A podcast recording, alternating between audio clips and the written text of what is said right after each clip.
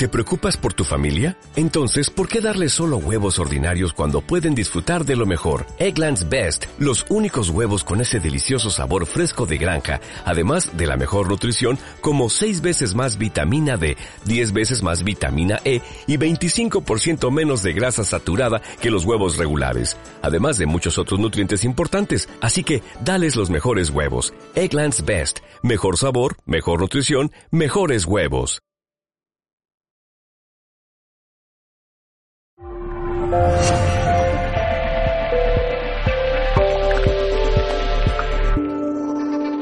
Eh, para los que no me conocéis, hay gente que me conoce, me llamo Juan Francisco Picazo y trabajo eh, junto con mi compi que está ahí atrás, Ofelia, en Sentia.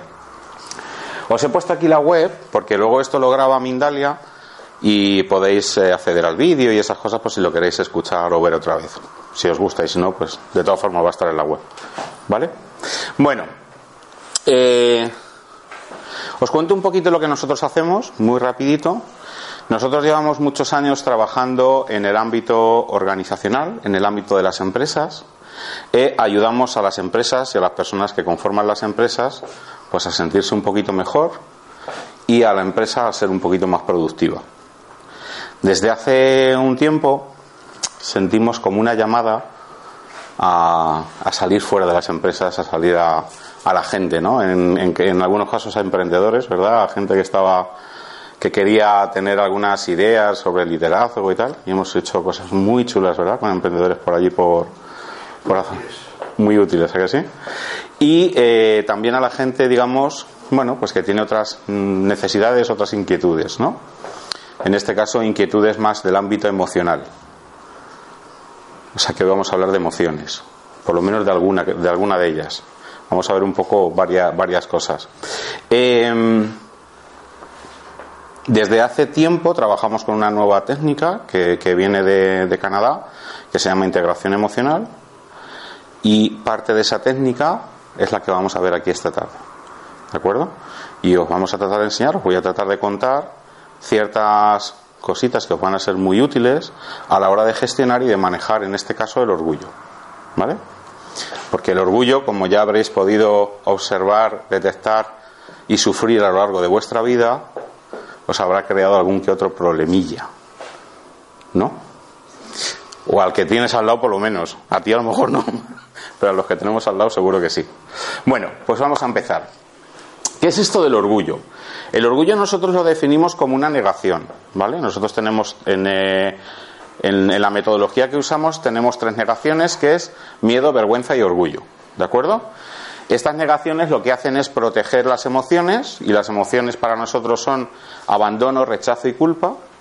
Y luego trabajamos también con los roles que denominamos roles al papel que jugamos.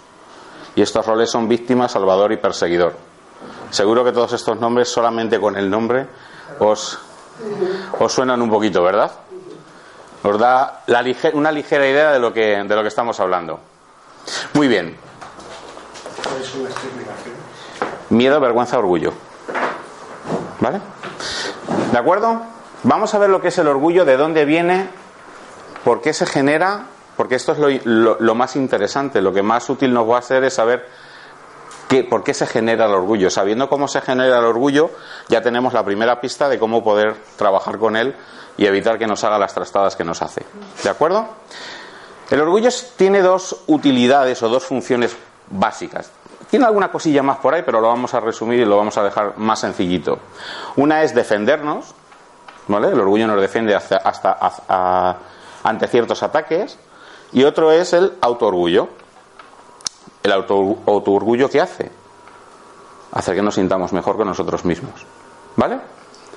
Dentro de cada una de ellas se divide en dos. Y lo, hemos, lo, vamos, lo he dividido en positivo y en negativo para entender lo que vamos a trabajar esta tarde.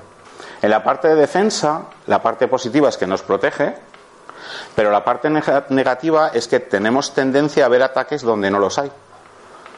Es decir, identificamos ataques cuando no son ataques. ¿Vale? Y en la parte de autoorgullo, en la parte positiva es que nos valoramos y nos reconocemos, y en la parte negativa es que necesitamos valoración y la vamos a buscar fuera. Bueno, pues esto es lo que vamos a trabajar esta tarde la parte negativa del orgullo. Vemos ataques donde no los hay, es decir, nos inventamos las cosas, y la necesidad de valoración y de reconocimiento que tenemos y nos va a hacer buscarlas fuera. ¿Vale? Entonces, de aquí se, eh, podemos sacar las tres, bueno, las tres cosas que hacemos con el orgullo, negativas, que es querer tener razón, porque lo que yo hago en mi sistema es el bueno, obviamente, y todo lo que hacéis vosotros está equivocado. Así es que atender bien esta tarde, porque lo que estáis haciendo está mal y quien lo hace bien soy yo. ¿Vale? Esa es la parte de querer tener razón. Y luego la otra parte también es que voy a hacer todo lo que esté en mi mano para encontrar la valoración y el reconocimiento fuera de mí, porque yo no me lo doy. ¿Lo veis esto? Es decir, una de las primeras pistas y una de las primeras cosas que podéis empezar a hacer cuando salgáis de aquí esta tarde es empezar a valoraros y a reconoceros vosotros mismos las cosas que hacéis. Porque el hecho de que no lo hagáis es lo que va a activar en muchas ocasiones vuestro orgullo. ¿Vale? Si ahora mismo os dijera que hicierais una lista de las cosas buenas que hacéis y de las cosas malas que hacéis, ¿qué pensáis que pasaría? Claro. Por eso buscamos tener razón. ¿Vale? ¿Se entiende esto? Sí. ¿Sí, verdad? Sí, claro. Se entiende fenomenal. Bueno, voy a borrar esto. ¿Habéis hecho fotos, Luis? Sí. No te he sacado, tío. Mejor, mejor. Bueno, ¿Qué es esto del sistema o de qué es esto de mi sistema o qué es esto de, todo lo que yo pienso que es mejor que, que, lo que hacéis vosotros? Mirar, durante la vida se genera una cosa que se llama nuestra tabla o nuestra caja de creencias, de valores, de las cosas que vamos aprendiendo y todo eso se va llenando a, lo largo de nuestra vida, ¿de acuerdo? Eso se va llenando a, a través de impactos emocionales. ¿Y esto de un impacto emocional qué es? Pues imaginaros un niño de tres meses, está dormido en su cunita, la mamá está haciendo la comida, trasteando por la casa, de repente suena el timbre de la puerta, el niño se despierta con la mala suerte de que la madre está haciendo coliflor. Se despierta, el niño huele la coliflor y como se asusta con el timbre de la puerta, al niño no le gusta la coliflor. Así se le graba al niño la primera experiencia con la coliflor, que no es buena y ya no le gusta y cada vez que huele la coliflor o sea que a todos, a todos los que no os guste la coliflor, preguntarle a vuestra madre qué pasó el día que la estuvo haciendo. Porque fue vuestra primera experiencia negativa con la coliflor. A ver, esto es una broma, ¿no? Obviamente. Pero es para que entendáis un poco que sí que es cierto que esta lista, esta caja de creencias, de cosas positivas y de cosas negativas, se van llenando a través de experiencias emocionales. De aprendizaje por impacto emocional. ¿Por qué recalco esto de impacto emocional o que son experiencias emocionales? Porque no las podemos cambiar tan fácilmente. Y esto es lo que va marcando cómo enjuiciamos a los demás, esto es lo que va marcando lo que nos parece bien de nosotros y lo que nos parece mal. Porque si nosotros hacemos algo que está en este lado, ¿qué hacemos? Pues nos autocastigamos, porque lo que estamos haciendo está mal, que era lo de la lista de bueno y malo. Y cuando nos vemos haciendo algo en este lado, ¿qué hacemos? Si hacemos algo que tenemos nosotros en la lista de cosas positivas, ¿qué es lo que hacemos? Pues nada. Ese es el problema, que no hacemos nada. Solo hacemos algo cuando está la lista, cuando, cuando nos vemos haciendo algo en la lista de cosas negativas. ¿Lo veis? ¿Se entiende? Bien, con esto vamos por la, con, la, con ello a cuestas todo el día. Y esto es lo que utilizamos para juzgar todo lo que sucede a nuestro alrededor, todo lo que hacen los demás y todo lo que hacemos nosotros. ¿Bien? ¿Qué significa querer tener la razón? Significa que yo quiero que esta lista sea la que vosotros tengáis también.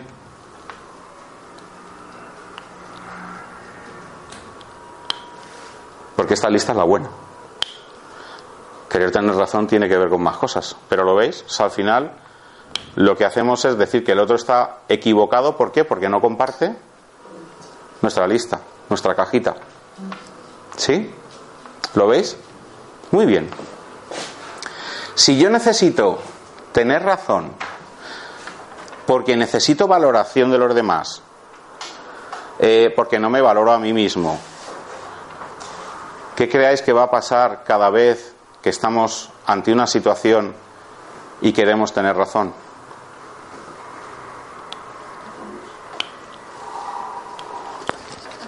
Atacamos.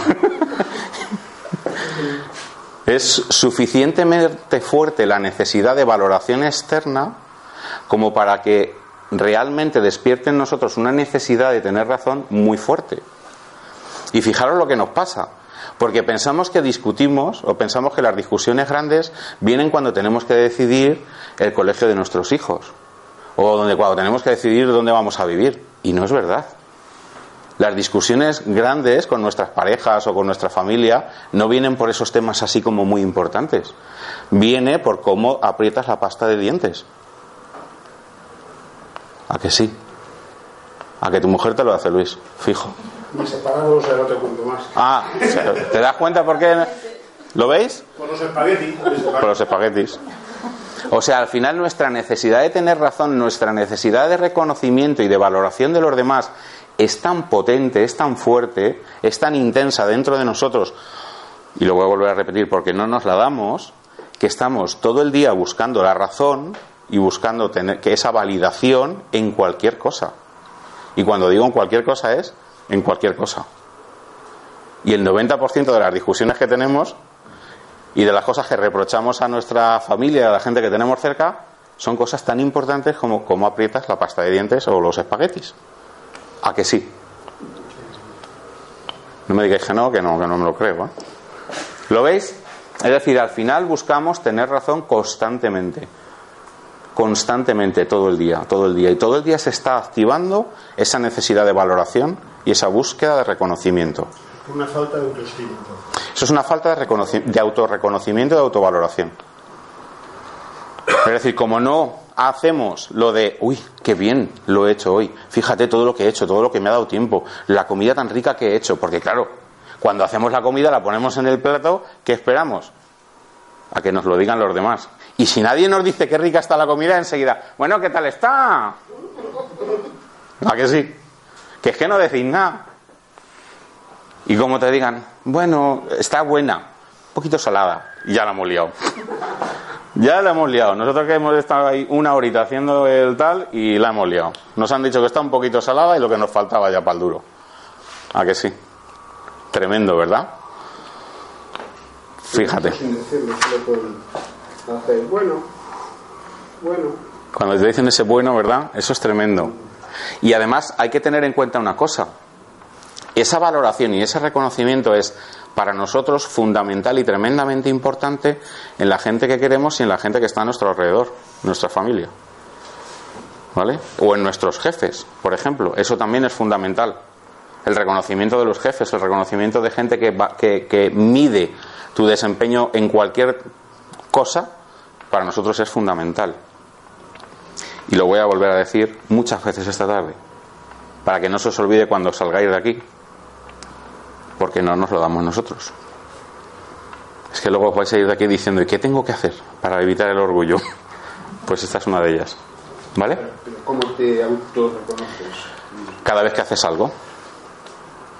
Cada vez que haces algo te dices, lo he hecho bien, estoy satisfecho conmigo mismo, estoy orgulloso de mí. ¿Y si no lo has hecho bien? Pues no lo haces. Si no lo has hecho bien, quizás hay Pero no te preocupes. Claro. El problema es que el problema es cuando lo haces bien lo haces, pero cuando lo haces mal te castigas. ¿Me explico? ¿Veis el juego? Claro, es que ese es el juego. Es que si lo he hecho mal, claro, me tengo que castigar. Pero si lo hago bien, no me tengo que reconocer. ¿Veis el juego? El juego macabro. ¿Le veis la diferencia? Sí, eso no es un exceso de perfección, o sea, un, un perfeccionismo que muchas veces llevamos al límite en los demás y en nosotros mismos con mayor ri- rigor. ¿no? O sea, Sí, es una necesidad. por mí, ¿no? Es una necesidad de estar siempre haciéndolo, mm, perfectamente. eh, por decirlo así fácilmente, sí. Es lo que llamamos nosotros la hiperexigencia. Hay un artículo que escribió Ofelia, publicidad, momento publicitario, en la web de Sentia en el blog, que habla de la hiperexigencia. Os aconsejo que lo leáis porque es buenísimo. Te va a gustar. ¿Vale? Bien, avanzamos otro poquito. Bueno, entonces, como resulta que estamos todo el día buscando reconocimiento y buscando eh, valoración de los demás, estamos todo el día pues eh, en una situación bueno, vamos a hacer una cosa. Lo que vamos a hacer es, en vez de contaros más cosas, vamos a hacer otra cosa antes de contaros más cosas, que es sentir. Pero para que, antes de deciros cómo vamos a sentir, os voy a contar algo diferente, o sea, algo que también se basa todo lo que os estoy contando esta tarde y todo lo que voy a contar esta tarde, que son los planos. Eh, os voy a explicar que nosotros, dentro de nosotros, tenemos cuatro planos. Bueno, la realidad es que tenemos más, pero para lo que necesitamos, con estos cuatro nos vale. Tenemos el plano mental, tenemos el plano emocional, tenemos el plano físico y tenemos el plano energético. ¿Vale? ¿Sí? Bien. El plano mental está claro, ¿verdad? bueno, están claros los cuatro, ¿no? Más o menos los tenéis visualizados. ¿Sí, no? Bien. Si yo me rompo una pierna, ¿vale? Y me quedo en mi casa, sentado en el sillón, y todo el día, 24 horas al día, bueno, menos lo que duerma, si me deja dormir el dolor, diciendo, la pierna se va a curar, no me duele, la pierna se va a curar, no me duele, la pierna se va a curar, no me duele. Así mucho, ¿eh? Mucho, mucho, mucho, mucho. ¿Qué le pasa a la pierna? ¿Seguro? Te duele menos. O te duele más, que está centrado la atención. ¿Os dais cuenta? O sea, por mucho que queramos en el plano, desde el plano mental cambiar algo en el plano físico, hombre, yo no digo que después de 55 años la pierna no se cure y no termine haciendo efecto. Pero muy rápido, rápido, rápido no va a ser. Lo más sensato que es irte al médico a que te pongan una jayola y unos calmantes uno cada ocho horas, ¿no? O por lo menos después de comer, para que no te duela. ¿Verdad? Eso es lo que haríamos sensatamente. Bien. Pues con el plano emocional, cuando se nos rompe algo, cuando tenemos una, dolencia en el plano emocional, lo que pensamos es que a través de la mente lo podemos corregir. Pues en el plano emocional pasa exactamente lo mismo que si se te rompe una pierna. ¿Qué tienes que hacer? Trabajar desde el plano emocional. Porque si trabajas desde la mente, que es lo que nos han estado diciendo durante muchos años, muchas tendencias o paradigmas o tal, trabajando desde la mente, no digo que sea negativo, no decimos que sea negativo, ni muchísimo menos, porque es muy positivo que tú tengas, obviamente, una actitud positiva de que vas a avanzar, de que vas a estar mejor, de que tal, eso es bueno, pero hasta que tú no te metes en, la, en el plano emocional a poner la escayola y a meter los calmantes necesarios, ¿qué pasa con la rotura del plano emocional? Pues que no sabemos cuándo se curará. Y si se cura. ¿Se entiende esto? Sí, ¿hay puntos de, de unión entre los diferentes planos? Sí. ¿O hay, digamos... es- A ver, el, sí, el plan, los planos son como, como, como una especie de arcoíris. Sí, vale. ¿Vale? Es decir, no sabes dónde termina uno y dónde empieza otro, digamos. Está como, una, como todo unido, ¿vale? Y no tiene una delimitación clara. ¿Vale? Están, los planos están muy juntos y efectivamente hay puntos de unión. Es decir, desde el plano mental se generan ondas que, que afectan al plano emocional. Es igual que si te rompes la pierna, esto genera ondas y te llega al plano emocional y te llega al plano físico, o sea, al plano mental. Quiero decir, se van comunicando unos con otros. Pero lo importante aquí es saber de dónde viene el origen de cada cosa. Claro, es que lo que hablábamos antes de la falta de autorreconocimiento puede venir eh, desde un plano mental por ese discurso interior que yo tengo y esa... ¿no? Claro, y ese que discurso- no valgo, es que no... Claro, Puede ser así. puede ser así. ¿Y cómo lo curamos eso? O puede ser, eh, o puede ser que sea desde el plano emocional, que es lo más probable, que tengas algo ahí dentro del plano emocional y que tú creas que es el plano mental el que está generando esas ondas. Y no es así. Cada vez que, cada vez que sintáis la sensación de es que esto no lo puedo evitar y por más que lo intento no consigo evitarlo desde la mente, es porque es una emoción. Está, está saliendo, las- la- el origen del problema está en el plano emocional. Porque cuando es en el plano mental, las cosas las cambiamos razonablemente fáciles. Con leerte un libro, con hacer cuatro cosas más, lo cambias. Pero cuando es en el plano emocional, te puedes pasar no sé cuántos años leyendo libros y haciendo cosas, y al final el problema sigue estando. Y lo que decimos, la cabra tira al monte. Y sigue saliendo eso y sigue saliendo eso. ¿Vale? Es decir, se puede dar la, perdón, se puede dar la, paradoja de que tu falta de, autovaloración y de, eh, y de reconocimiento sea un problema emocional. Entonces, obviamente, tú te estás reactivando tú solo tu propio orgullo. ¿Sí? Preguntaba yo si, pues, si, en caso de que te, eh, provenga del plano emocional, ¿cómo se trabaja, cómo se corrige? Claro, eso es lo que voy a explicar. Ah. Sí, sí, sí. Eso es lo que voy a contar ahora. Es decir. ¿No son pastillas? Sí, también. Pero aquí no, no tenemos, no podemos prescribir pastillas.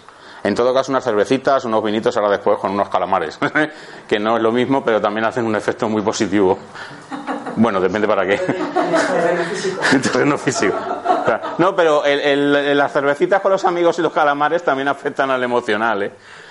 Y al energético incluso. Bueno, afecta a todo. Bien, efectivamente, ¿cómo se trabaja la parte emocional? entrando en el mundo emocional, entrando en esa parte que muchas personas en algún momento de nuestra vida hemos sentido que era como una parte oscura, ¿eh? que ahí habitan bichos raros y cosas raras.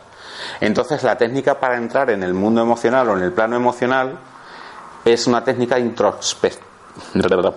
introspectiva, también conocida como meditación en algunos eh, ámbitos, ¿vale?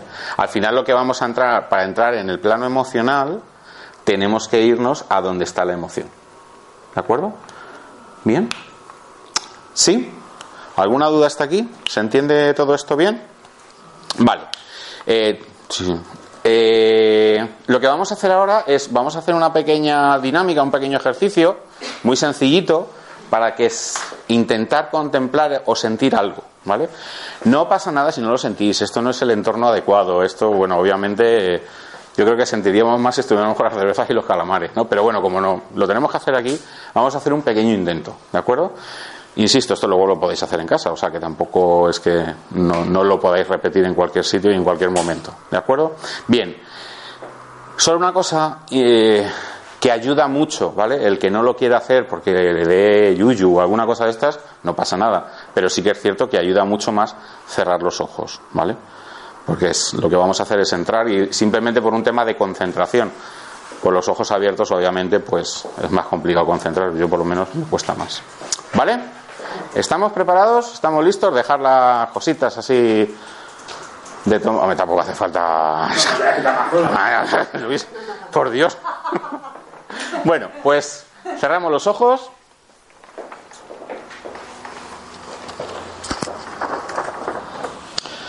Y presta atención a tu respiración.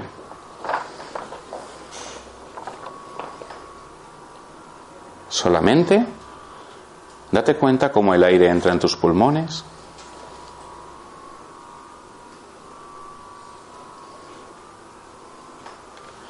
y cómo el aire sale de tus pulmones.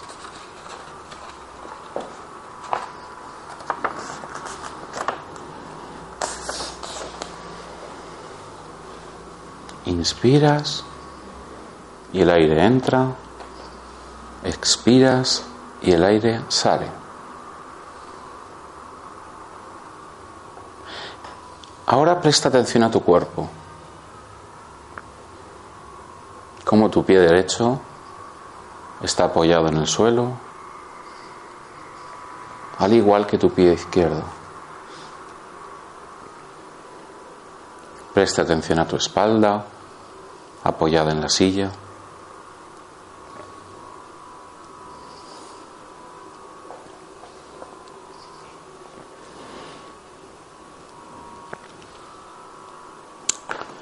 Ahora recuerda una discusión no muy lejana en el tiempo.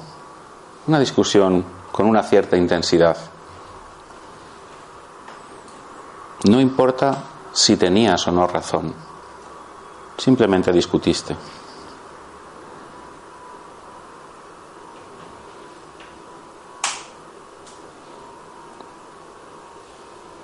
Y observa cómo se despertó tu orgullo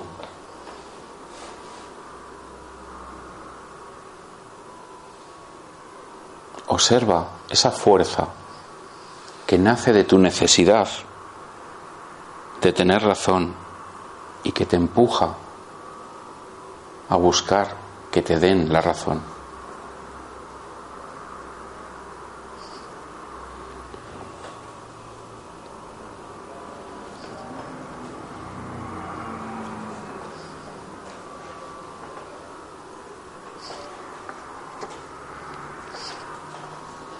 Observa cómo esa fuerza te domina y cómo te impide dejar la discusión, cómo te impide ceder.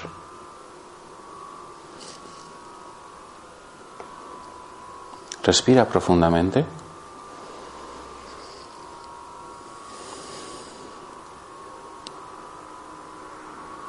Respira y observa cómo tu orgullo toma el control.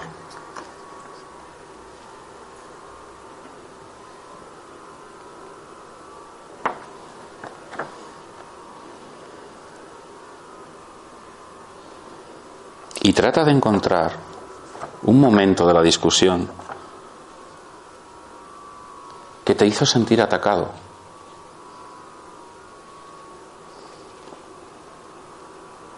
Y trata de encontrar un momento donde tú también atacaste.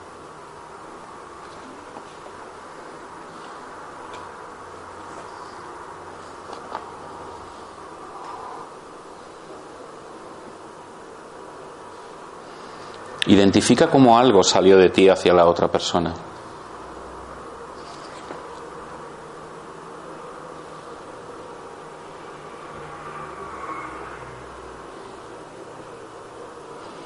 En este intento de defenderte, atacaste.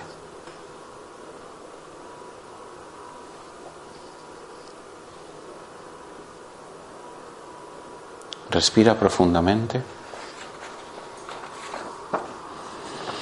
Y de nuevo presta atención a tu respiración. Presta atención a tu cuerpo.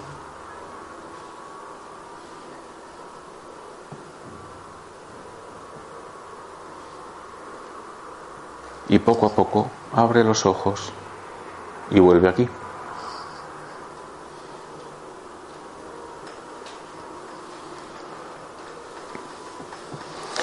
Los que no se hayan dormido, ¿qué habéis sentido? ¿Habéis sentido algo? ¿Lo habéis podido visualizar? ¿Lo habéis podido sentir de alguna forma? ¿Os dais cuenta que es diferente sentir las cosas hasta en el plano mental? ¿Un poquito lo habéis notado diferente a cuando pensamos o recordamos? Sí, ¿verdad? Esta técnica, lo que hace la técnica es entrar a la emoción, entrar a través de este tipo de meditaciones y otras técnicas más, y lo que hace es disolver esa emoción. ¿De acuerdo? Luego os voy a contar un poquito al final cómo, cómo es la técnica de la integración, pero lo que hacemos es prestar atención a la emoción. Antes decía tú, cuando prestas atención a la emoción, duele más, ¿no? Duele más, pero también se disuelve. Porque la forma de disolver las emociones es prestarles atención. O sea que todo esto que nos, han estado contando toda nuestra vida de eh, para que eso no les hagas caso hay que ignorarlas y nada que ver con, con la forma de, de sanarles. ¿Vale? ¿Bien? ¿Has sentido? Sí, sí. Eh, pero además, dentro de. Eso está bien, pero es un ejercicio a posteriori, ¿no? ¿De posteriori qué? A posteriori, una vez que ha sucedido la emoción. Claro. ¿Qué ocurre cuando tú estás en plena vorágine? Y ahí lo veo, desde el plano emocional llega al físico, porque obviamente el tono de voz se eleva. Sí, ahora hablamos del enfado. Ahora vamos. Mm. sí. Ahora vamos a ver cómo, cómo hay que trabajar el enfado, cómo podemos relajar un poquito ese enfado. Eh, pero básicamente lo que tenemos que hacer es que tenemos que sanar la emoción que está provocando que tú te llegues a enfadar. Pero antes de eso hay que dar un poquito, dar unos pasos más. Pero es que, bueno, el enfado también no siempre es enfado, supongo que lo vas a decir después, ¿no? Hay otra primaria antes del enfado muchas veces. El orgullo. La tristeza. Eh, sí, Si la tristeza es, eh, es, eh, permanente, mm, te puedes mostrar enfadado siempre. ¿no? sí. El enfado de hecho no es una emoción. El enfado es una reacción. Claro, O sea, lo que hay detrás es lo que hay que curar, lo que hay que sanar. Porque al final el enfado lo único que está demostrando es que algo está pasando. Es como la fiebre. El enfado es la fiebre, ¿vale? Para entendernos, ¿vale? Si tú te, pon- te tomas un paracetamol para bajar la fiebre, la fiebre baja, pero no está curando lo que está generando esa fiebre, ¿vale? Pues esto es algo parecido. El enfado simplemente lo que te está demostrando es que hay algo detrás. Puede ser orgullo, efectivamente, puede ser, te puedes enfadar por miedo, mm, por muchas cosas. ¿Vale? Bien, ¿os dais cuenta cómo, cómo atacamos? O sea, pero fijaros lo interesante de esto. Porque estamos hablando en primera persona. Y os estoy diciendo que tú te sientes así, que tú tienes todo esto, que tú tienes estos planos, que tú piensas que tienes razón, que tú. Lo veis, ¿no? Y eso os ha entrado. Bien. Pues ahora, hacer un ejercicio muy chulo. La persona que tenéis al lado le pasa exactamente igual que a ti. La persona que tenéis enfrente le pasa exactamente igual que a ti. Entonces, ¿qué está sucediendo? Que su falta de valoración, su falta de reconocimiento y el ver ataques donde no los hay, ¿qué provoca? Que cuando tú le dices lo que tiene que hacer, da igual cómo se lo digas, su orgullo que está haciendo, pensar que le están atacando. ¿Y qué es lo que hace? Defenderse. Pero para defenderse, ¿qué hace? Atacar. Y entonces tú ni te dan la razón y encima te contestan de malas formas. ¿Qué, detectas tú ahí? Pues no me están validando y encima me están agrediendo, atacando. Vamos. Que nos ha costado como unos 30 segundos liar la parda. No nos ha costado absolutamente nada. ¿Os dais cuenta de lo rápido y de lo fácil que es que dos orgullos se enfrenten y se monte una buena? Probablemente por cómo aprietas la pasta de dientes. Fijaros, ¿eh? Lo rápido que se activa. ¿Sí? Bien. Lo que estamos haciendo, lo que estamos haciendo cuando estamos en esta situación es lo que nosotros denominamos proyectar, proyección. ¿Vale? Uno de los primeros pasos que tenemos que dar a la hora de trabajar emociones es un paso, como decías tú, un paso, el, el primer paso que tenemos que dar a la hora de trabajar emociones es tener claro que la emoción es nuestra que la emoción no tiene nada que ver y lo que nos está pasando no tiene nada que ver con la persona que tenemos enfrente. Lo máximo que tiene que ver esa persona en nuestra emoción es que la ha detonado. ¿Vale? Pero una, una vez que la emoción se ha metido dentro de ti, ya es tuya. Y da igual lo que haga la otra persona, da igual lo que le pase a la otra persona, da igual lo que suceda en tu entorno, la emoción la tienes tú. Y solo tú puedes trabajar y sanar esa emoción. Es decir, ¿cuántas veces el problema o la persona ha desaparecido de nuestra vida, la persona causante de todos nuestros dolores, problemas y desgracias habidas y por haber y conocidas, desaparece de nuestra vida, pero las emociones siguen estando dentro? Esto se ve mucho, no es por meter el dedo en la llaga, con los ex y cosas de estas, ¿no? La persona desaparece y tú sigues estando exactamente igual. No es exactamente igual, pero te sigue doliendo. ¿Sí? ¿Por qué? Porque la emoción ya se ha quedado dentro de ti. Entonces, proyectar lo que estás sintiendo, cómo te estás sintiendo hacia los demás, lo único que hace es aumentar el dolor, porque no lo va a solucionar.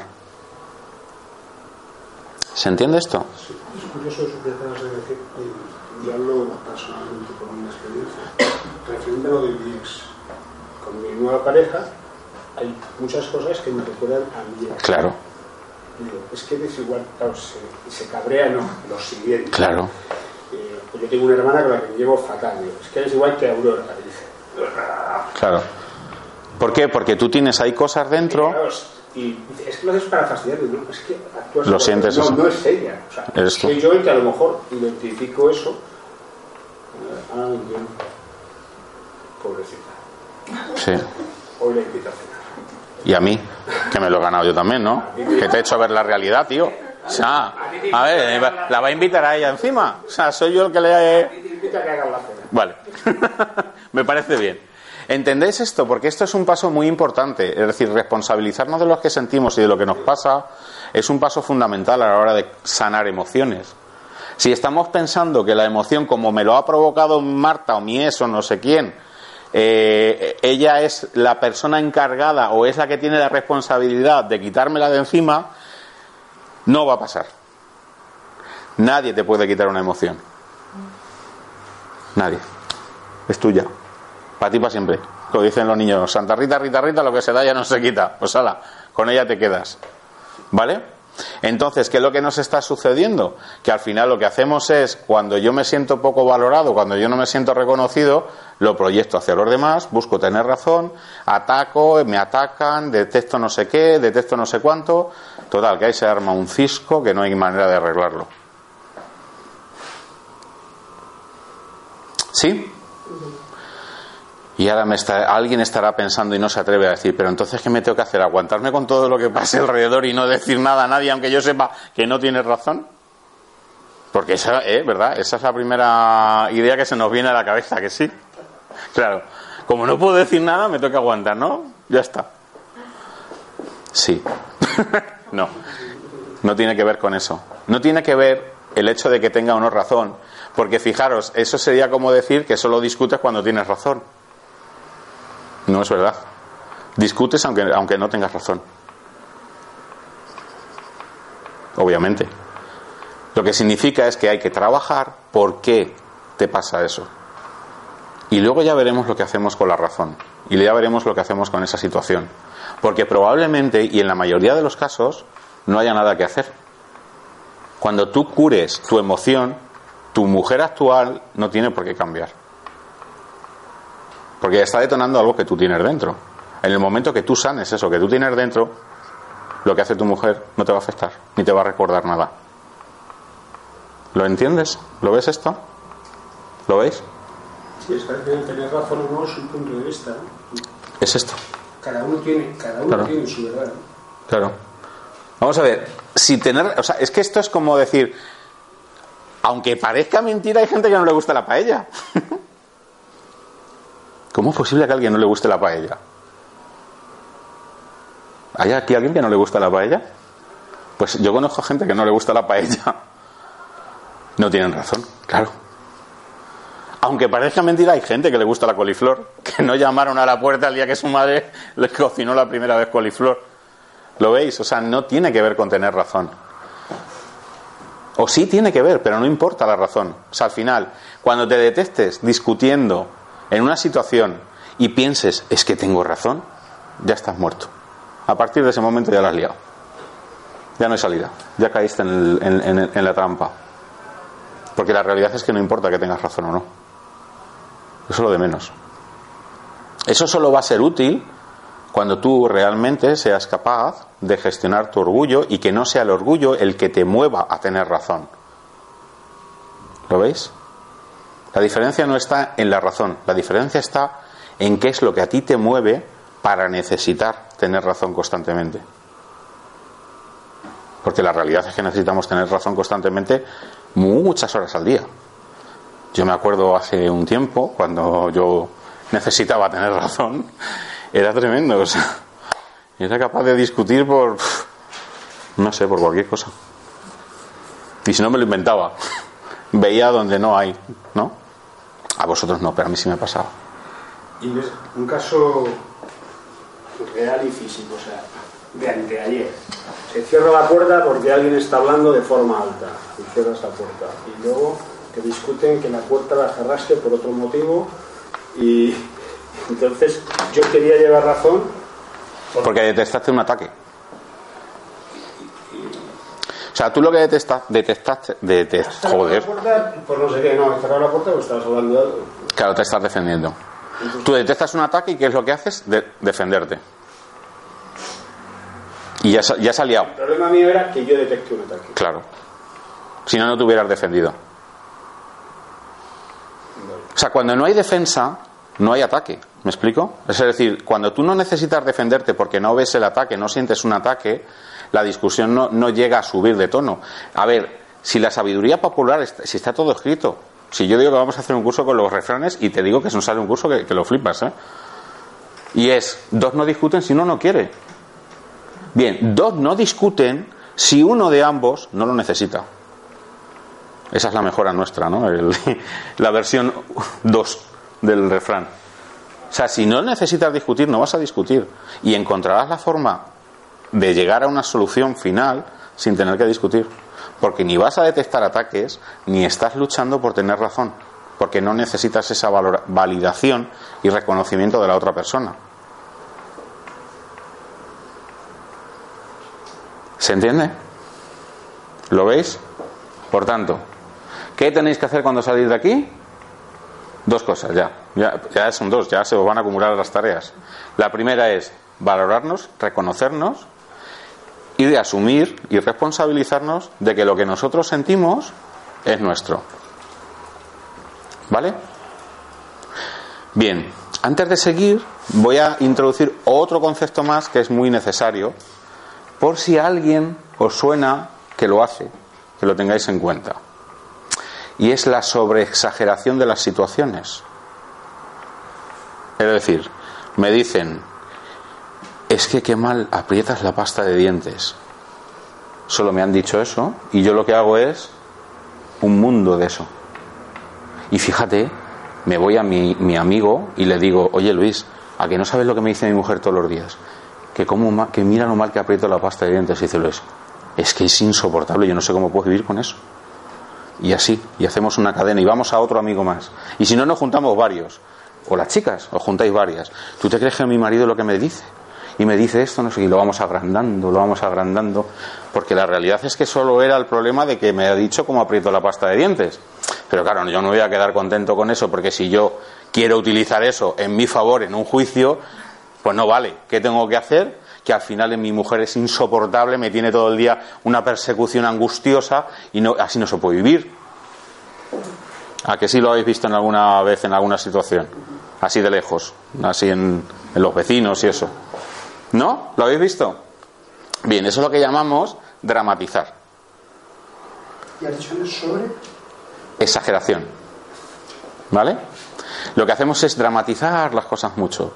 Cualquier cosa, entonces lo que hacemos es un ataque, que era lo que decía Luis antes de, ¿has cerrado la puerta no sé qué? Y yo, madre mía, lo que me ha dicho. Voy a sacar la escopeta recortada porque no se puede vivir con esto, ¿eh? Tú date cuenta lo que me ha dicho, cómo he cerrado la puerta, cómo se le ocurre, ¿será posible? Entonces dramatizamos mucho la situación. ¿Para qué? Para justificar, para justificar que realmente existe el ataque. Porque yo me siento atacado. ¿Lo ves? Pero claro, si yo voy diciéndole a la gente que me han atacado con esa tontería, digo, tío, tú ves fantasmas. ¿Lo entendéis? Bueno, pues otra de las cosas, ya tres tareas que vais a tener que hacer a la hora de estar en este tipo de situaciones es no dramatizar la situación. Porque los ataques, además de que nos los inventamos, son como 50 veces más pequeños de lo que nosotros estamos pensando que son realmente. Bueno, he dicho 50, pero quien dice 50 dice 500 veces más pequeños, ¿eh? Y hay gente que tiene una capacidad de dramatizar que no veas. ¿Vale? Porque, porque van a teatro y esas cosas. ¿Lo veis? Bien. Muy bien. Y hay otra cosa que es eh, pensar por el otro. Cuando porque tú estás pensando que, que no pienses por Eso es proyectar. Sí, yo siempre digo que no pienses por mí. Eso sí es- Ni siquiera lo que me estás diciendo mm, se me pasa por la cabeza. o sea. Sí, sí, eso es justi O sea, eso es- estamos eh, O sea que todavía. El único que está un poco así soy yo, porque el resto no. Pero bueno, pues, Bueno, pero les viene muy bien que hables tú, Luis, tú tranquilo. pero Ayuda mucho que tú hables, tú tranquilo. No, ¿sabes qué pasa? Es que yo acabo de salir del hospital. no, ahora fuera de coña. Eh, eso es proyectar. Claro, si al final lo que hacemos. A ver, tú. Por, por qué lo hacemos o por qué, por qué lo hacemos. Ah, es muy sencillo. Porque yo pienso, es que tú has hecho esto para tal, o porque tú estás pensando que tal. Porque necesitas que alguien se haga cargo de, de- de- de cómo tú te estás sintiendo. Entonces lo haces de tal manera, lo justificas de tal manera que hasta le dices a la otra persona lo que está sintiendo, cómo es, o sea, todo. Tienes una, tienes una mente tan privilegiada que eres capaz de, de- de saber hasta qué era lo que estaba pensando la otra persona. Lo justificas de tal forma, lo, lo- lo argumentas de tal forma en la mente que ya dices, claro, es que es culpa suya, yo no tengo nada que hacer. Pero ¿cómo sabes si es una proyección o realmente puede ser un efecto del otro que tú estés viendo? Porque a lo mejor esa bola lo tienes tú o no, o puede ser un defecto del otro. Muy sencillo, si a ti te duele, es tuyo. Y siempre que tú te quieras escaquear de ese dolor, sea como sea, es proyectar. pero puede ser un defecto real del otro. Sí, pero a quién le duele a ti. Sí, sí. O sea, si el defecto está, ¿me explico? O sea, el defecto está y lo ha hecho mal. Lo que pasa es que el dolor, quien está sufriendo por eso, eres tú. Y da exactamente igual lo que hagas. Por mucho que sigas diciéndole a él que el defecto del otro, quien le duele es a ti. ¿Me explico? Se ve esto, o sea, no, no estoy diciendo que no, que no es, sea correcto o que esté bien lo que está haciendo el otro, si está mal lo que está haciendo el otro. Y en el 90% de las cosas está mal lo que está haciendo el otro. ¿Qué tenemos que hacer? No dramatizar, tratar de dejar las cosas en su justa medida. Yo siempre le quito un tercio, o sea, dos tercios, así de primeras, y luego ya veré si le tengo que quitar más. Pero ya de primeras le quito dos tercios. Y seguro, y casi siempre me quedo corto a la situación. Y sabéis que es, que van por ahí los tiros. Si no son dos tercios, es en algunos casos cuatro cuartos. ¿Vale? Quitamos drama. Y segundo, darnos cuenta de que como yo me siento tiene que ver conmigo. Porque una de las cosas que pretendemos y que pretende nuestro orgullo, que es muy interesante pero no os va a gustar nada, es que los demás tienen que cambiar para que nosotros seamos felices.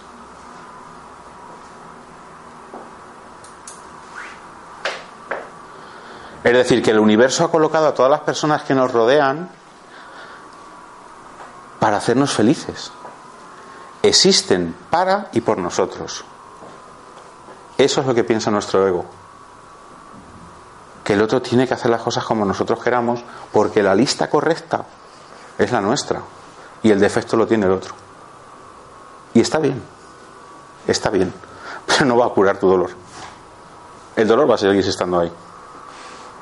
¿Por qué? Porque todo eso es una argumentación, una justificación mental. Pero el plano emocional no entiende de todo eso. El plano emocional entiende de que cada vez hace, que alguien hace algo, a ti te molesta. Y si eso mismo lo hace otra persona, 100.000 kilómetros de distancia, te va a seguir molestando. ¿Lo entendéis esto? No tiene que ver con la otra persona. Y está bien esperar que la otra persona tenga que cambiar. Pero es que lamentablemente él tiene su lista y probablemente las mismas pocas ganas de cambiar que tenéis vosotros. Hombre, pero muchas veces sí tiene que ver con la otra persona. Cuando es algo evidentemente que hace mal o incluso con la intención de dañarte, es evidente que sí tiene que ver. Sí, el detonador sí es, tiene que ver, pero el dolor es tuyo. O sea, da igual, o sea, lo que estás diciendo es cierto. La persona que está haciendo está haciendo mal algo. Pero ¿cómo te sientes tú ante eso que está haciendo él? Es muy difícil no sentirse mal ante una agresión real. Claro. ¿Pero quién se siente mal? Claro, entonces tienes que hacer, si hay una agresión física o si hay una agresión de, de, cualquier tipo, lo primero que tienes que hacer, y esto es obvio, es huir de esa agresión. Salir de allí por patas, como sea y lo antes posible. Porque obviamente ante una agresión es un riesgo real. Eso no es, estamos hablando del orgullo que ve ataques donde no hay. Ahí estamos hablando de que el orgullo está precisamente, o el, la parte del orgullo que, que nos está protegiendo cuando hay un ataque real. Entonces, obviamente ahí estamos en el orgullo positivo. Hay un ataque real, yo tengo que salir por patas. ¿Vale?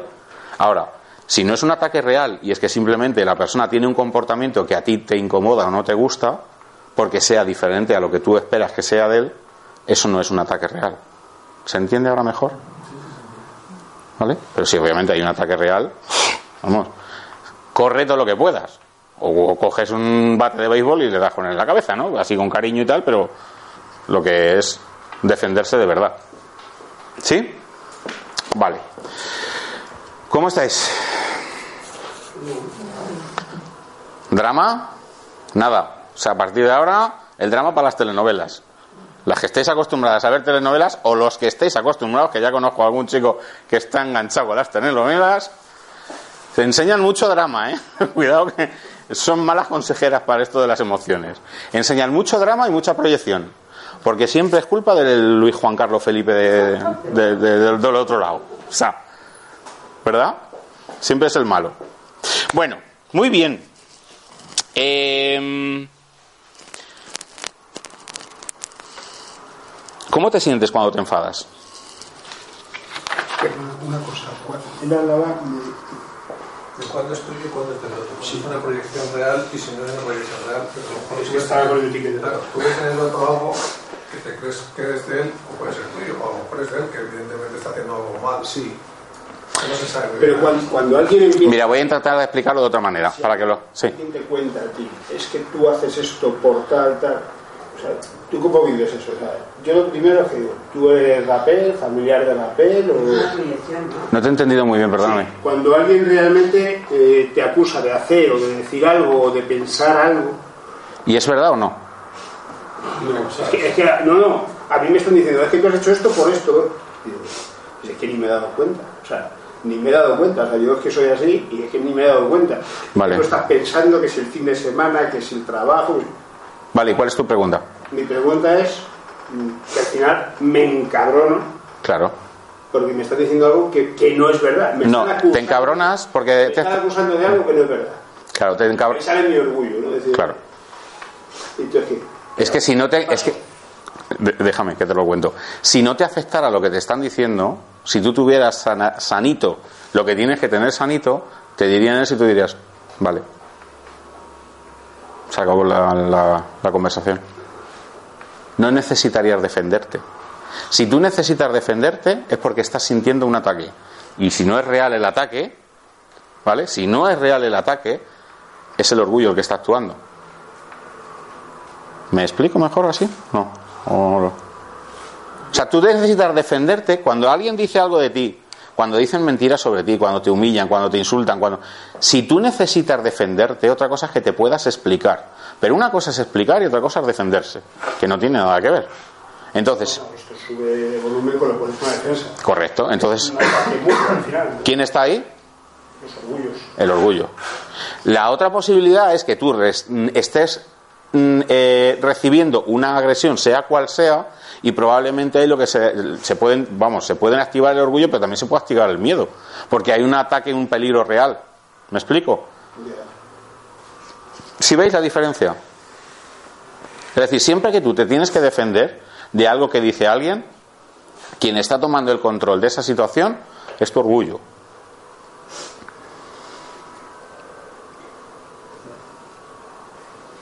Da igual qué situación sea, a no ser, insisto, que haya un ataque real. Pero vamos, no creo que suframos ataques reales así muchas veces a lo largo del día. Yo días que no sufro ninguno. Pero a lo mejor le dices al otro algo que es un defecto suyo, que es verdad, y el otro no lo acepta y te ataca a ti, en cambio, Claro. por mostrarle algo que ha llamado un defecto suyo y es verdad. Claro, pero estás- él lo recibe como un ataque. Claro, es lo que pasa siempre. Claro. Él se intenta defender y ¿qué está recibiendo? O sea, se intenta defender porque recibe ¿qué? Un ataque. Y cuando él te contesta a ti, ¿qué recibes tú de él? Un ataque. No, Si al final- no, a lo mejor si es una realidad, no es un ataque, no sé. Es un ataque. Eh, No importa que sea real o no, es que el tema está como tú lo percibes. Si no, si no es un ataque, tú no lo percibes como tal y, te- y no te afecta.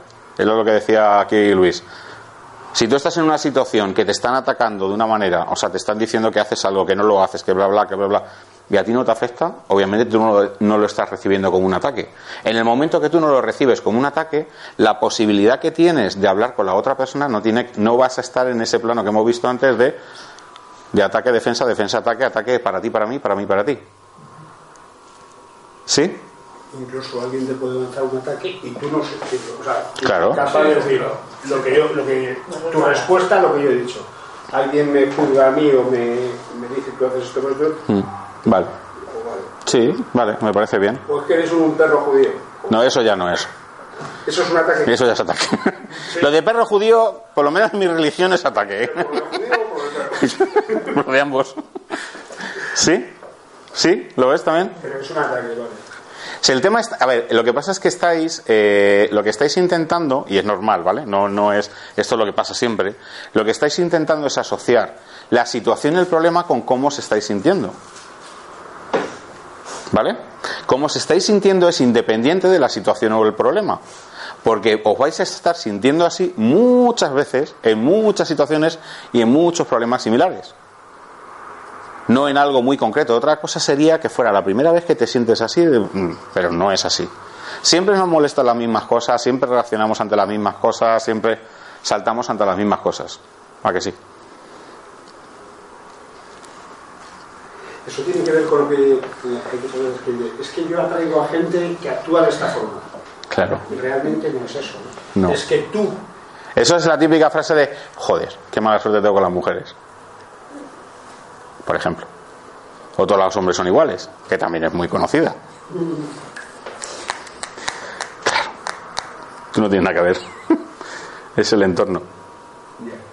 ¿Lo ves? Eso es proyectar. ¿Quién tiene la culpa de lo que te pasa a ti? Por supuesto las mujeres. O el hombre, o los hombres. Bueno, ya últimamente ya son los gobiernos, en fin, Europa, ya vamos subiendo de nivel, ¿no? Pero bueno, básicamente eso es la proyección. La culpa de cómo te sientes tú no es de nadie.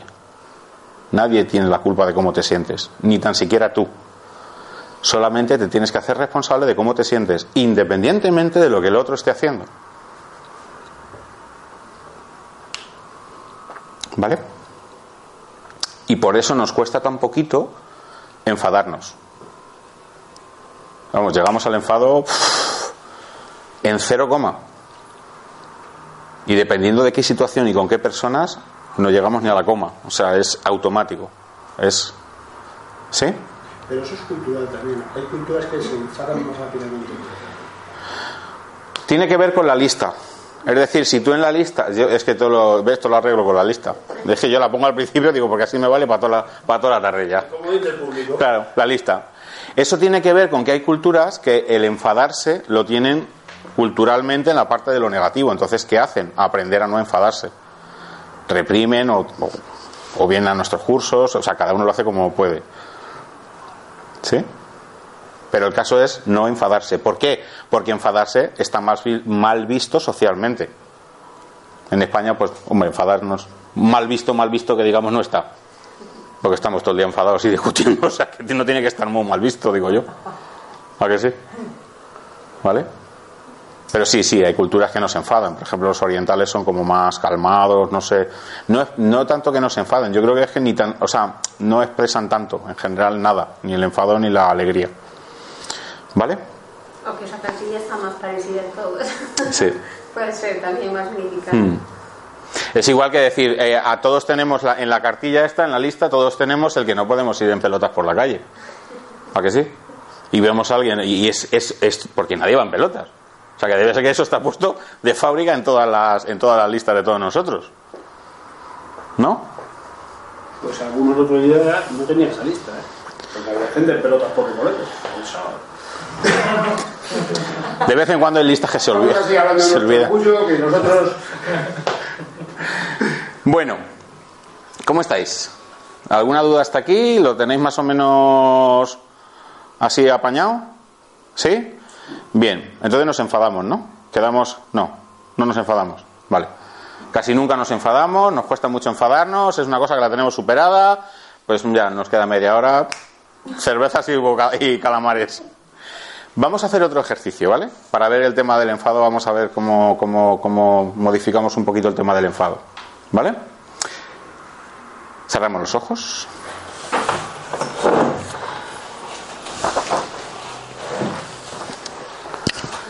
Y presta atención a tu respiración.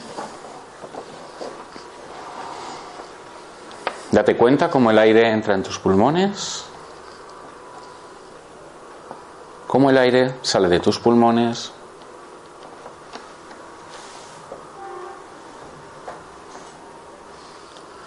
Y damos un pasito más.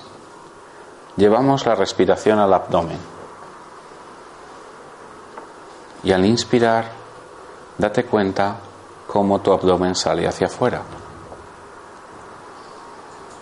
Y al expirar, tu abdomen entra. Inspiras, tu abdomen sale.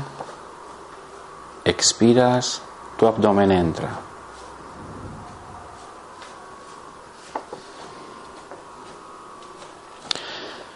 Recuerda de nuevo un enfado. Puede ser el de antes o uno nuevo. Elige el que quieras. Un enfado intenso. Y ahora te pregunto, ¿elegiste enfadarte?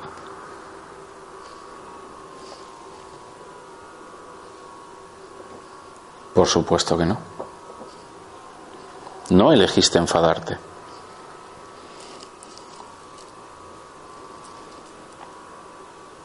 Contempla el enfado, tu ira, y mira tu actitud hacia el otro. Contempla cómo pensabas, estoy enfadado contigo.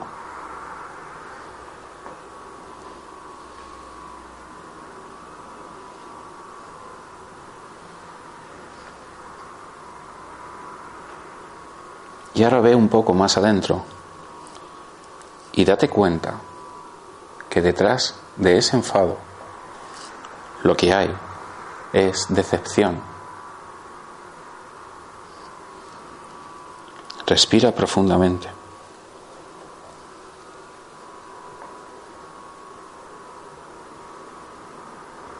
No estás enfadado o enfadada. Estás decepcionada o decepcionado.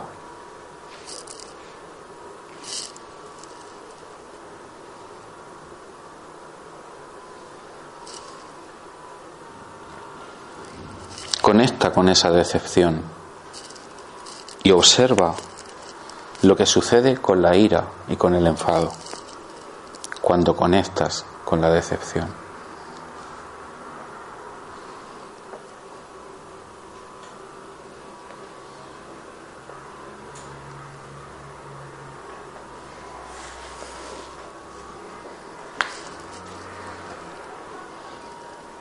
el enfado y la ira desaparecen,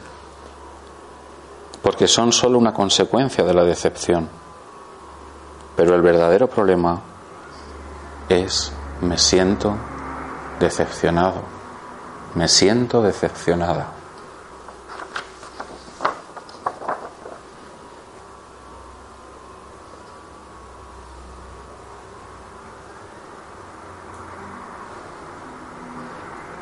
Cuando conectas con la decepción, estás conectando con tu dolor.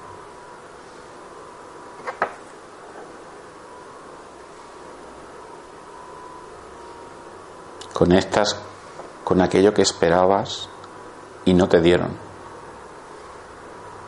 Con aquello que querías y no sucedió. Respira profundamente. Pero fíjate que es muy probable que estés pensando, me has decepcionado. Esto es proyectar. No querer hacerte responsable de tu dolor, de tu emoción. Nadie te ha decepcionado. Te decepcionaste solito o solita.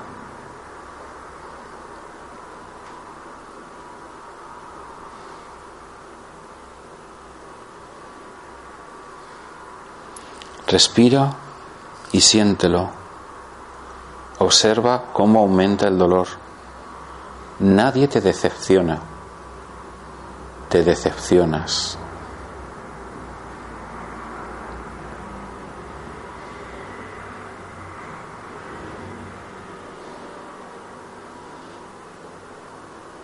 Tu decepción es solo tuya.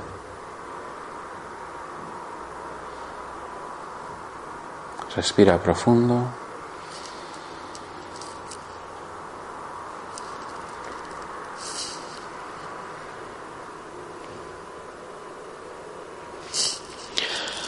Conecta con la decepción, siente la decepción. Tu orgullo y tu necesidad de reconocimiento y de valoración de los demás son los que te dificultan pasar del enfado a la decepción.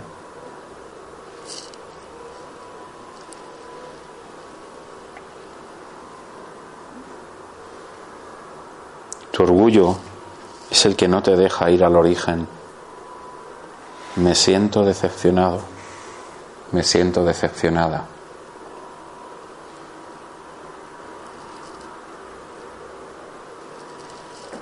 Respira, me siento decepcionado, me siento decepcionada.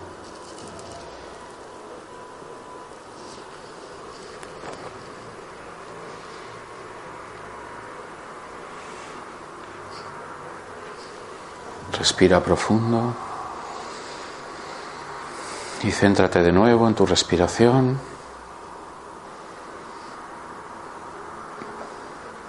Observa otra vez cómo al inspirar tu abdomen sale hacia afuera.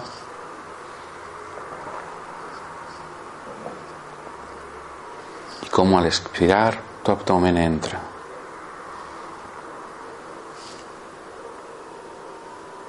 Y cuando estés listo, poco a poco, abre los ojos y vuelve aquí.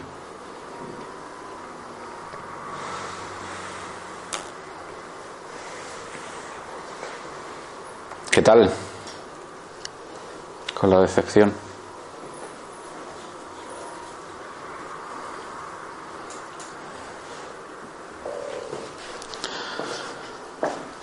No era lo que esperábamos, ¿no? Al final ahí está el origen, ¿no? Yo esperaba algo y no lo obtuve. Yo esperaba tener razón, no me la dieron. Yo esperaba que hiciera lo que yo quiero que hagan y no lo hacen. Yo espero que me hablen bien y no me hablan bien. Yo espero que me quieran y no me quieren. Yo espero, yo espero, yo espero. Me decepcionas, me decepcionas y me enfado. Y no. La decepción es mía, no es de nadie. Y cuanto más tiempo siga pensando que el otro está obligado a no decepcionarme y hacer todo lo que yo diga y quiera, pues más tiempo estaré enfadado. Así resumiéndolo mucho.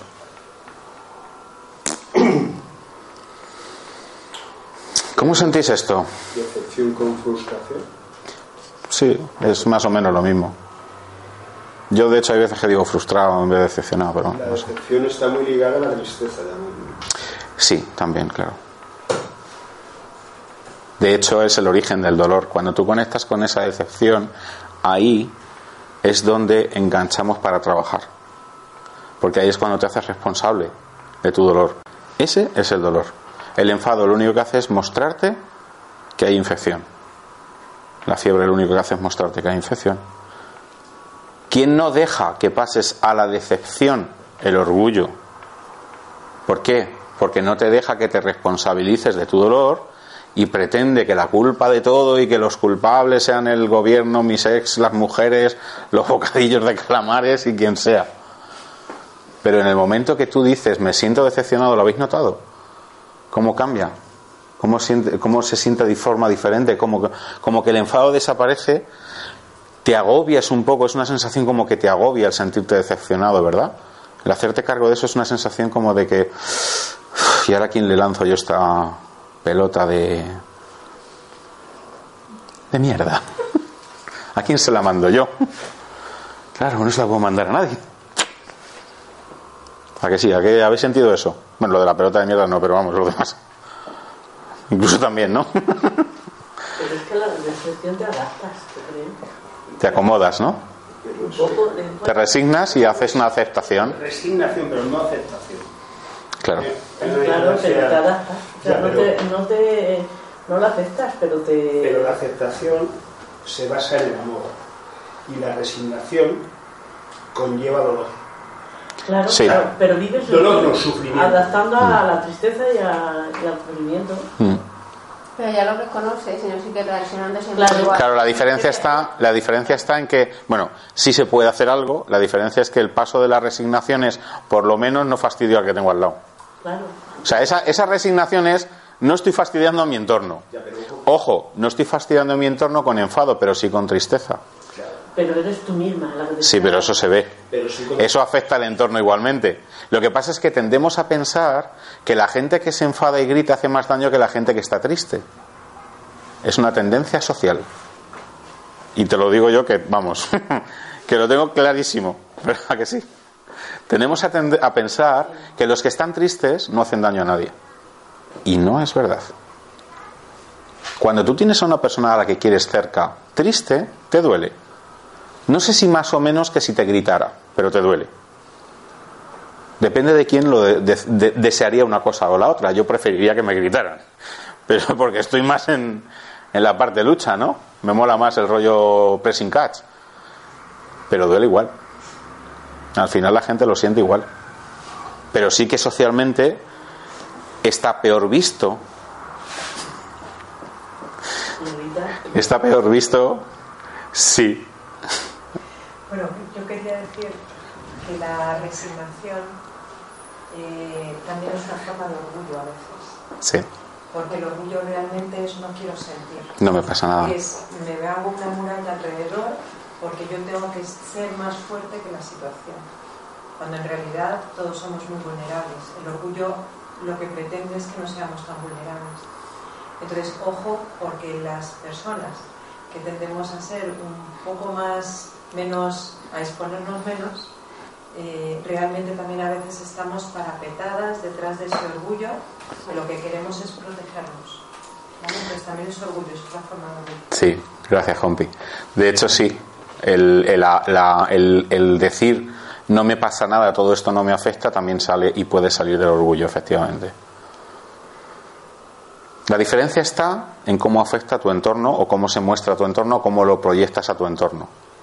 Pero el orgullo, una de las características que no he mencionado y porque no enganchaba tanto con el enfado es no me afecta esto. Es que me ha dicho perro judío. Buah. Bastante me importa a mí lo que diga el gilipollas este, pero no me afecta. ¿Lo veis? ¿Sí? Entonces, conectar con esa decepción lo que nos ayuda es conectar con nuestro dolor, responsabilizarnos y a partir de ahí empezar a trabajar a través de la integración las diferentes máscaras que os he comentado al principio. Cuando estamos en la decepción es cuando podemos trabajar la emoción en el plano emocional.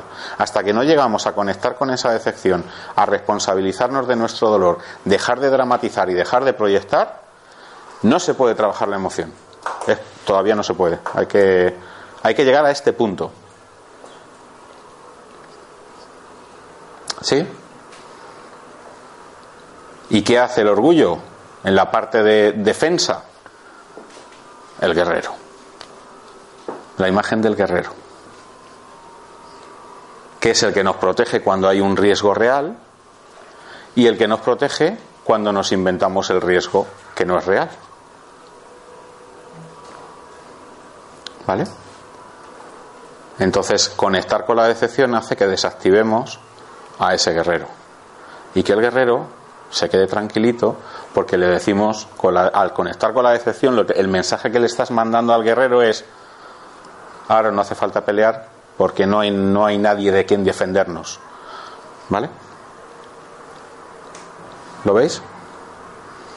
Por eso os decía al principio, cuando os decía la parte positiva, que el orgullo tenía añadido la parte de defensa. La parte de defensa que se encarga de nuestra protección es el guerrero. Pero tiene la mala costumbre de no diferenciar si el ataque viene de dónde viene.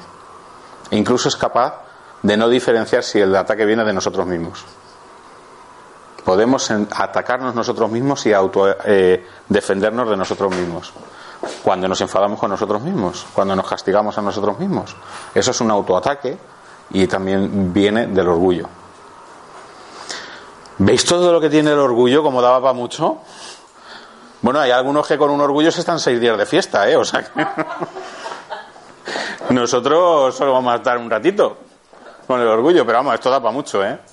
De hecho, es un tema que nosotros cuando lo trabajamos en el, en el programa de desarrollo emocional saludable, no somos capaces nunca de darlo eh, en el tiempo que debemos darlo. O sea, siempre se nos extiende como el doble o el triple, una cosa así. Normalmente, pero no pasa nada, ¿eh? O sea, la gente lo, se decepciona y ya, no pasa nada. Nos decepcionamos todos y, y seguimos con el taller. ¿Vale? ¿Cómo estáis? ¿Sí? Bueno, ahí vamos, ¿no? Somos removidos, ¿no? Muchos conceptos. Bueno, lo bueno es que este vídeo luego lo podéis ver otra vez. lo podéis ver muchas veces y vamos a seguir viniendo aquí, ¿eh? no te preocupes que nos vais a ver. Nos veis, vamos, la idea que tenemos es venir una vez al mes, o sea que asimilar. sí, Asimilar y, y autoaplicar. sí.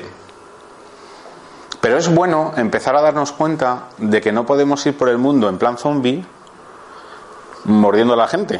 Quiero decir, abocados por doquier. ¿No? Al final alguien tiene que frenar. Al final alguien tiene que ser el que... Y hay que tener claro una cosa.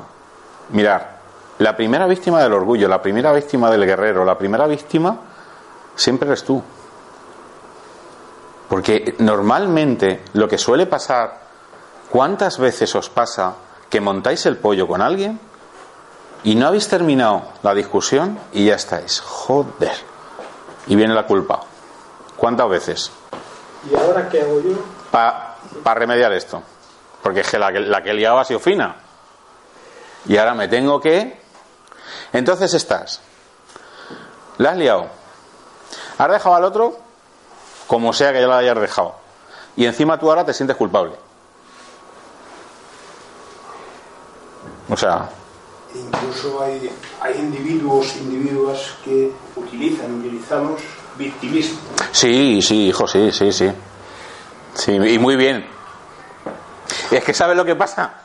Es muy gracioso lo del orgullo, porque cuando estás en el, en el orgullo, estás en la batalla y está ahí tu guerrero dando palos, ¿no? Como el otro, como el guerrero del otro de más palos que tú, y dices, uy, que no voy a ganar. Pues ¿qué hago? Me replego y ahora me victimizo. Lo que no he conseguido a través de los palos, le digo, eh, chico, vámonos, y ahora nos vamos haciendo la víctima. Lo dramatizamos, porque esto es un ser infernal, no hay quien luego soporte, esto es una cosa malísima. Y nos vamos a la víctima. ¿Lo veis lo que hacemos? Qué chulísimo. El caso, el caso es salirnos con la nuestra. Da igual cómo lo hagamos, pero tenemos que salirnos con la nuestra. ¿Lo veis? Y si no, hay otra tercera opción, que esa me encanta, porque esa ya es de traca. Es que no, no sabes cómo hacerlo. Yo, y yo te entiendo, yo te, yo te ayudo si quieres, yo, yo lo hago, no te preocupes. Esa es mejor todavía. ¿Sabes? Lo veis, ¿no? Las tres actitudes que tomamos. Que es el perseguidor, la víctima y el salvador. ¿Vale? Bueno. Eh, joder, es que esto se va, se va volando. Eh, vamos a hacer otro. ¿os, ¿Os están gustando los ejercicios estos de los ojos cerrados? También, ¿verdad? Por lo menos nos tranquilizamos un poco. Ya que no nos hemos podido echar la siesta, ¿verdad? Si queréis hacemos otro, que también está chulo y os puede, os puede ayudar, ¿vale? Cerrar los ojos, este es muy cortito, antes de terminar.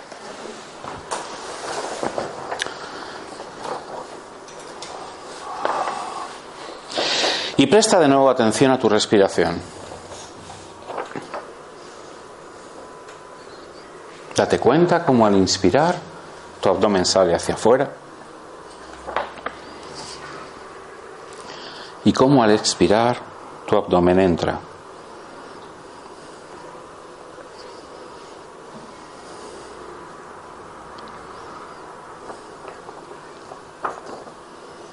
Ahora recuerda una situación donde hayas caído en el orgullo. Una situación en la que sacaste todas las armas. Peleaste, atacaste, te defendiste, te enfadaste, hiciste todo lo posible. Siente ese orgullo.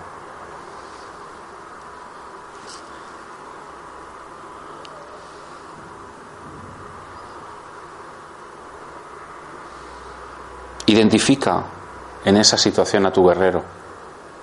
Identifica cómo lucha, cómo pelea, cómo no quiere perder esa batalla.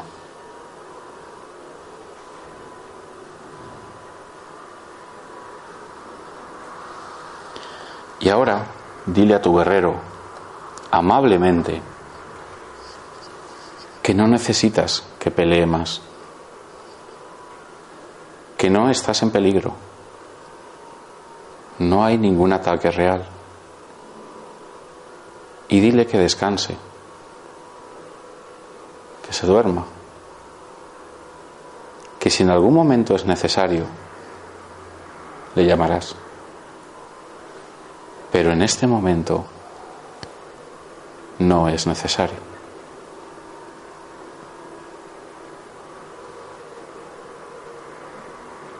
Relaja tu orgullo, relaja y duerme a tu guerrero.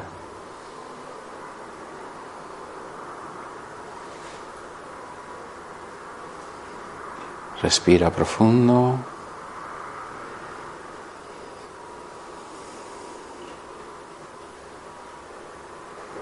Duérmete. No te necesito ahora.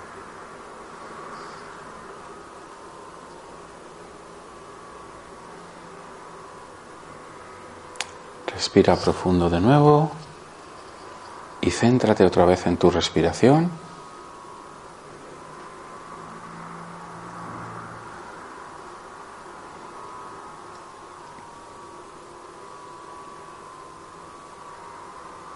Y poco a poco regresa aquí.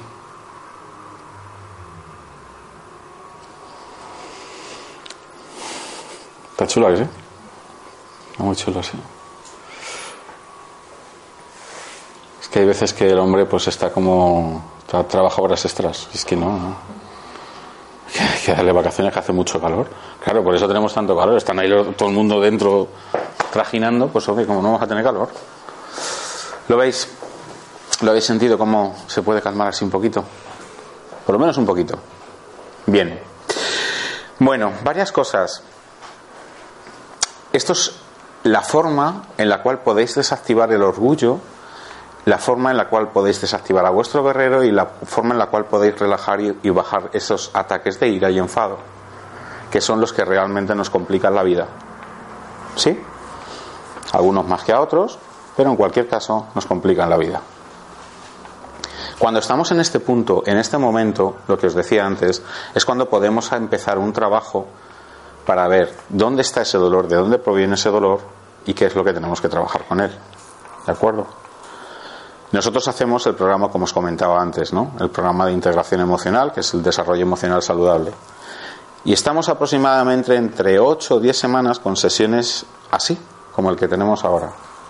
¿Vale? Sesiones pequeñas, cortitas, para enseñar todas las técnicas y todos los, eh, toda la técnica de meditación y de contemplación que necesitamos para poder sanar lo que hay detrás de esa decepción, lo que mueve esa decepción, ¿vale? Bueno, en nuestra página tenéis obviamente toda la información. Los que nos conocéis ya sabéis dónde localizarnos y los que no conocéis ahora pues ya sabéis dónde localizarnos también si necesitáis algo en algún momento. Y ya para finalizar, fijaros bien, nuestro orgullo se activa y nuestro guerrero se activa con la gente que más queremos, con la gente más cercana, con la gente que más nos quiere. No se activa tu orgullo y tu guerrero cuando alguien en la calle al que no conoces te dice algo. Normalmente nos achantamos. Ni tan siquiera lo haces en el trabajo, porque tienes miedo a que pueda haber algún problema. ¿Qué haces? reprimes, ahí sí eres capaz de reprimir a tu guerrero, y en cuanto llegas a casa te dicen lo de la pasta de dientes y te lo comes vivo. No todos lo hacéis, pero algunos sí lo hacíamos en su momento. ¿Verdad? Con la gente que más queremos y la gente que más nos quiere es la gente que más activa nuestro orgullo porque es la gente que más necesitamos que nos reconozca y que nos valide. Tenerlo en cuenta. ¿De acuerdo? Muy bien, pues yo por mi parte nada más. Agradeceros mucho que hayáis estado aquí esta tardecita de calor y espero que nos volvamos a ver después del verano, después de las vacaciones. Muchas gracias, chicos. Muchas gracias. Gracias.